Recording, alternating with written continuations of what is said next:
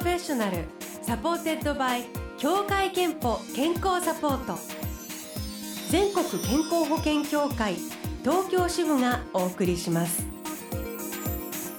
東京 FM Blue Ocean 住吉美紀がお届けしています。木曜日のこの時間は Blue Ocean Professional supported by 協会けんぽ健康サポート。美と健康のプロフェッショナルをお迎えして健康の秘密など伺っています、えー、今日お迎えしているのは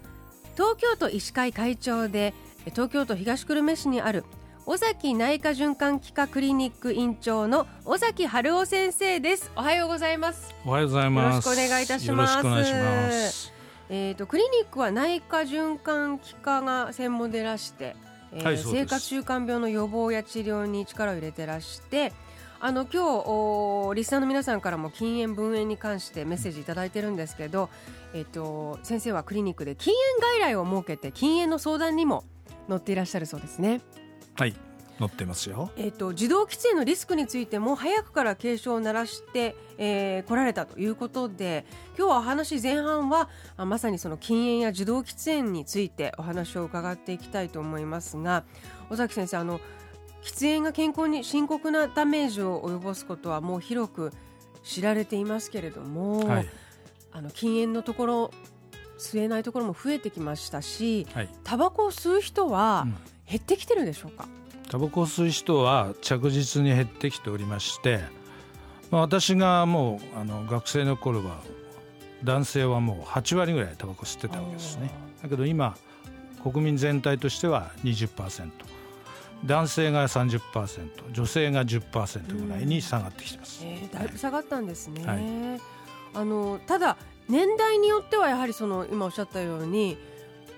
す。ごくそのもう数習慣がついてる方が多い世代もあるっていうことですよね。そうなんです。特に40代の方が男性も女性も多いんですね。だから男性だと4割近い、女性でも今もう10%を割ってるわけですが、その世代になるとやはり10%の後半ぐらいになってましていずれも高い数値を示しています。やっぱり若くてまだあの喫煙が多かった時代に吸い始めてその習慣がそのままこう身についたままということなんでしょうね。はい、でもやはりその喫煙の影響は長く吸うと、はい、その今大丈夫でも後で出る危険があるわけですよね。そうです肺がんなどはやはりやめてから13年ぐらいのブランクがあってそこから出てくるっていう話もありますしほとんどの、えー、例えばがんとか心臓病脳卒中もですね10年間禁煙するとほぼ吸わない人と同じリスクに下がっていくと言われてるんですね。ですからやはり40代ぐらいでちょうどやめますとその後大体タバコを吸わない人と同じような人生が歩めるって言われてましてなるべくもう40代でタバコをやめるということが非常に大事になってきます。あと受動喫煙についても今日メッセージもあのいただいていますけれどもなんていうかこう分煙しているという意識があれば例えばあの家族の中で吸う人がいたとして換気扇の下とかベランダで吸うと家族にはなんか影響がないって、まあ、そう思ってあの分煙している家族もいると思いますけどそれはどうなんでしょうまず換気扇の場合は換気扇に全部タバコの煙が吸い込むということはありえないですよね。普通の料理してても全く匂いがしないということはないのでかなり漏れてしまいます。じゃあベランダで、えー、窓を閉めてですねあのそして吸って帰ってきたらどうかって言いますとやはりあの吸った後もですね煙が見えなくなってもしばらくの間はずっとタバコのあの出続けるんですね。あの吐く息の中に。あ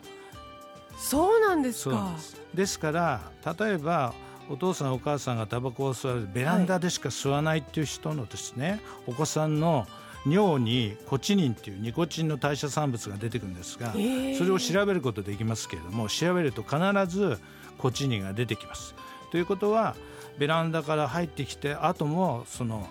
ご両親の吐く息の中にタバコの煙っていうか害害があるね有害な煙が出続けていてそれをお子様が吸ってしまうということになりますのでまあはっきり言ってタバコをやめて禁煙すると。それしかお子さんの害は防げないんです。厳密に。しかもその例えばあの当然目の前でパフパフ吸うよりも、量は少なくなると思いますけどそその微量でも健康被害の恐れというのはあるんでしょうか？それはあります。あ、はい、どんなこう心配がで結局受動喫煙してますとお子様の場合はまず風邪とかそれから風邪をこじらして気管支炎とかあと喘息とかですね。そういうものを起こしやすくなりますし今注目されているのはお子様の場合は乳幼児突然死症候群というのがあるんですね6ヶ月から1歳ぐらいの間に突然元気そうなお子さんが朝起きたら亡くなってたそれの大きな原因にタバコがあるその受動喫煙の害があると言われてるんですね。ですから特にお子様が小さいお子様がいるご両親はタバコはもう本当に吸ってはいけない。とに思います。あとですね今日はあのいろんなメールもいただいているんですけれども、えーと、先生にもちょっと聞いていただきたいのこのメール千葉県の会社員の女性30歳の犬並みの花さん、はい、アイコスに変えたらどこでもスパスパ。夫がタバコから電子タバコに変えた時にタオルなどが少ないからと家の中でも外でも吸い出しました。タバコを吸っていた時は気を使って外で吸ったりしてたのにアイコスになってから吸う量も増えた気がします子供たちがまだ小さいので影響がないのかどうか気になりますということなんですけれどもこの電子タバコに今変えてる方確かに多くて、はい、マシなんだよねみたいな思いから、まあ、この犬並みの花さんの旦那さんは数量も増えてるということですけどこれ電子タバコってどんなんでしょうか？まあ、正式にはですね加熱式タバコっていうんですけどね、はい、まあ、日本には電子タバコは発売できないので。でこれもですねあのタバコの葉っぱをですね蒸気で蒸すみたいな形になる。燃焼させない。つまり燃やさないのでその分の発がん物質は確かに減ってます、ね、しかし脳の血管とか心臓の血管を痛める原因になるようなあるいは血圧を上げたりニコチンは同じように入ってますのでそういった血管系に及ぼす害とかそれからニコチンが出ますので当然お子さんはニコチンは吸ってしまいますですからいろんなそういう意味の害がありますしニコチンが変化して発がん性物質に変わるんではないかという話も今出てますので必ずしも安全ではありません。ですから加熱式タバコだから無害なのでどんどん吸っていいという話はありませんし受動喫煙の害も当然あると言われています。受動喫煙の害も、はい。同じくあるんです、ね、ただ害が少なくなってきている、うん、特にがんに対しては。ということはある程度事実だと思いますでもそれで数量が増えてしまったらまあ元も子もないという、ね、ことですね、はい、あのあとあの東京都では2020年2020東京のホストシティとしてこう飲食店などの喫煙について国の基準より厳しい条例を定めましたけれどもこれはどう評価していますか？はい。あの最もですね受動喫煙を受けやすい場所というのが飲食店と言われてるんですね。ですからその飲食店を国のあの規制では45%対象なんですけども東京の、えー、従業員によるお店はダメという基準でいきますと84%の飲食店が禁煙になります。ですから100%にはなってませんがもうかなりいいところまであの来た条例だと思ってます。まあ、これによっていろんなあの脳血管障害とか心臓病とか肺の病気の入院がおそらく15%から20%ぐらいどの国でも減ってますので、まあ、そういう効果がそのうち出てくると思います。あの今日はメッセージでも吸う人はみあの肩身狭いんだよというようなメッセージも来てて、はい、先生も日々そういう、まあ、患者さんと向き合ってらっしゃると思いますけど、はい、もうどうしてもやめられないとか、はい、あの数ミにもなってよっていうふうに思っている喫煙者に対してはどんな言葉をかけてあげたいですか？結局周りを思いやる心なんですね。だからやっぱりタバコの煙をタバコを吸わない人が吸うっていうことはやはり健康を害するひいては受動喫煙で1万5000人日本で死んでるわけですから命も取ってしまう場合もあるわけですねだからそういったことを考えればやはりその他人といろんな人が集まる空間でタバコを吸うのはそういう意味で人を傷つけてるんだということを考えていただければやめる原因になっていくんじゃないかなと思います。ありがとうございます。え今日は東京都医師会会長で尾崎内科循環器科クリニックの院長尾崎春夫先生を迎えしてお話を伺っています。えー、前半はね、えっ、ー、とタバコの話を伺ってきましたけれども、後半のキーワードはジェネリック薬品です。引き続きお願いします。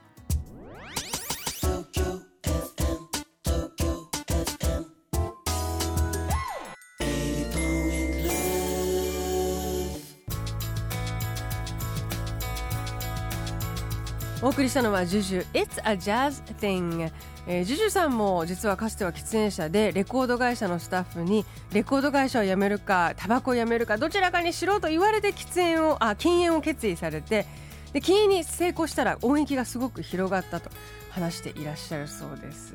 まあね辞めるといろいろそういう発見があるんでしょうね。えー、今日のブローシャンプロフェッショナルは東京都医師会会長で尾崎内科循環器科クリニック院長の尾崎春夫先生をお迎えしてお話を伺っています。前半は受動喫煙や禁煙のお話を伺ったんですけれども後半はジェネリック医薬品について伺っていきたいと思います。お願いします、はい、えっとジェネリック医薬品。えーと、これあのブローシャンでも何度かピックアップしていまして先発の薬よりもえー、少し安いんだよという話を、うん、あのしているんですけれどもこれ今一度この先発の薬よりジェネリック医薬品が安くなる。これはどうしてなのか。あそれはですねやはり新しい薬っていうのは、まあ、10年以上かけてですね。そしてもう数百億の開発費をかけてそして製薬会社が作っていくわけですね。いろんな臨床試験とか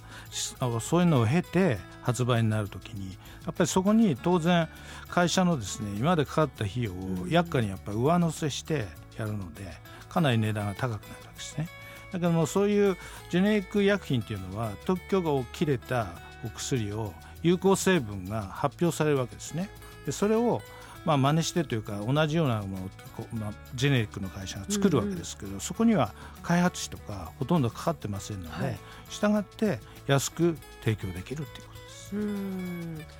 ってことは先発の薬とジェネリック薬品はこう全く同じものっていうことになるんですか？全く同じなんえっとですね特許が切れると有効成分だけを公表するわけですねそうするとそれに薬というのは機材というか添加物を入れて完成するので機材？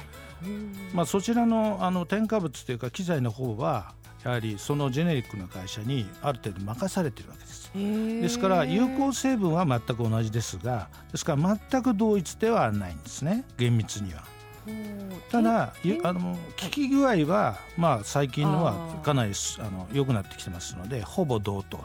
というふうに言われてます。機材というのはど具体的にどういうもの添加物っていうのはどういうものなんですか？要はですね薬は有効成分の場所だけではそのまま体内に入ってもあの分解されちゃうんですよね、はい、だから例えば胃の中に入っても分解されないで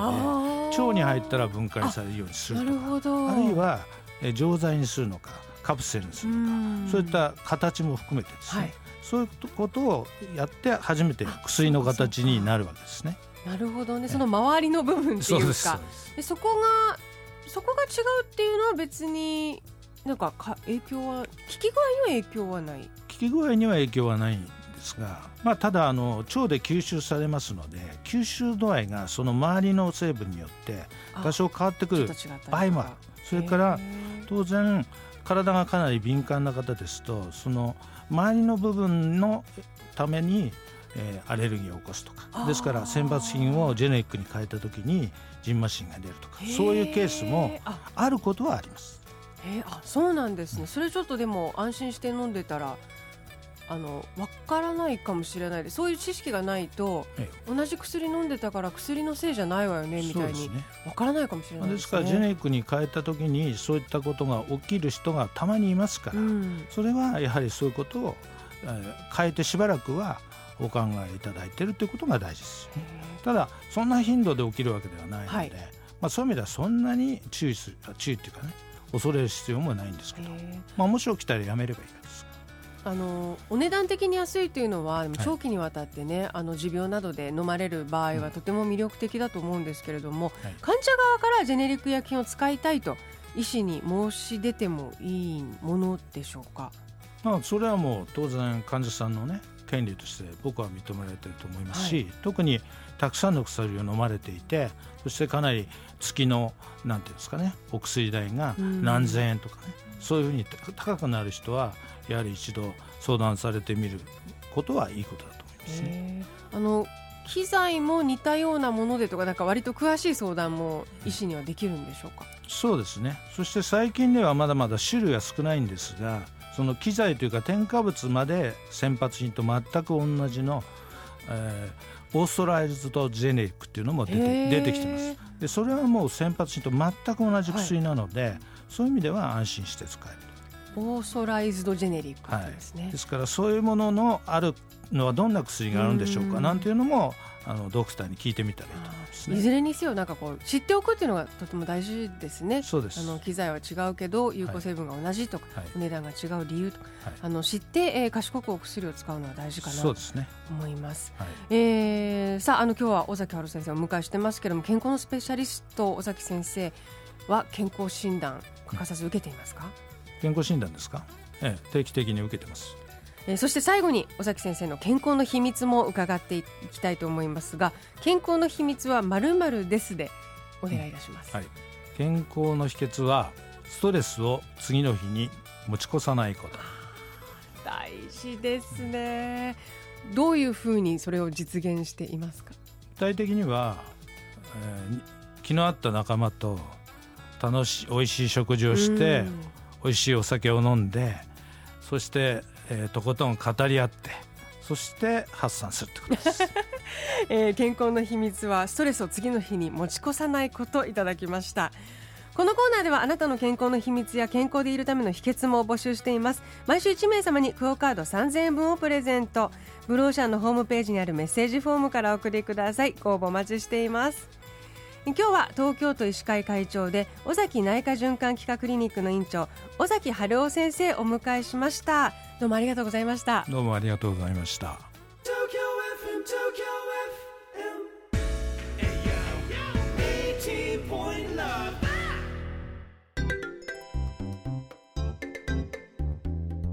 あなたの健康をサポートする協会憲法東京支部からのお知らせです。